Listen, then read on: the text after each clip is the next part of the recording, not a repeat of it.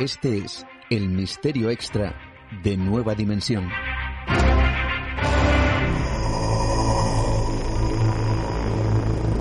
Casas que sangran.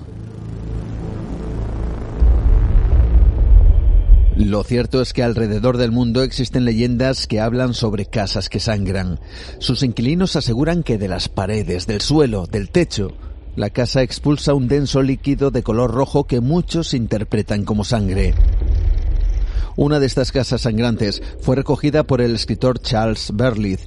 Según su investigación, la señora Wistow, propietaria de una vivienda en Atlanta, vio cómo brotaba un espeso líquido rojo mientras tomaba una ducha. Sobrecogida salió rápidamente del baño. Fue entonces cuando la señora Wistow y su marido quedaron horrorizados cuando no solo era el baño, sino que el fenómeno se repetía en las paredes de toda la vivienda. Ante aquella escena, decidieron tomar muestras de aquel líquido y llamar a las autoridades. Cuando recibieron los resultados, estos confirmaban que se trataba de sangre humana. Como es lógico, la pareja estaba desconcertada y la policía realizó un registro exhaustivo. Hasta allí se presentó el detective de la policía de Atlanta, un hombre llamado Steve Cartwright, quien al parecer realizó un detallado informe donde reflejaba que efectivamente había gran cantidad de sangre recorriendo las paredes de la casa, sangre que acababa depositándose en el suelo.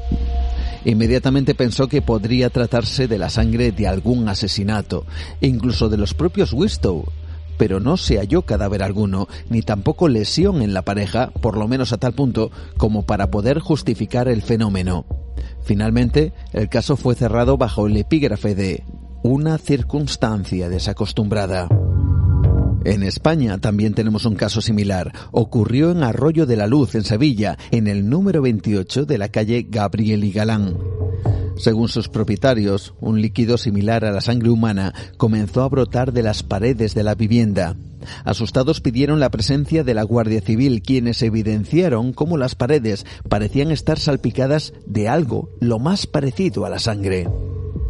El aviso de la Guardia Civil incluso llegó a oídos del propio alcalde, quien se personó en la vivienda.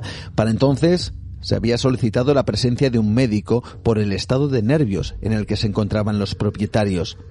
Al presentarse, él mismo realizó un análisis de aquel líquido que dio como resultado que efectivamente se trataba de sangre humana.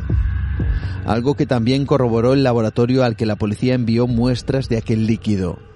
A día de hoy no hay respuesta a este caso y el fenómeno no volvió a producirse. Pero los ejemplos no acaban aquí. En Aesnen, en Francia, las paredes de una vivienda comenzaron a supurar un líquido rojo que llenaba los muebles, los suelos e incluso el interior de algunos cajones. La policía investigó lo sucedido y determinó que aquel líquido era sangre humana. Cuando la casa fue demolida, en sus cimientos se encontraron los cadáveres de varios militares de la Segunda Guerra Mundial. ¿Tenía esto algo que ver?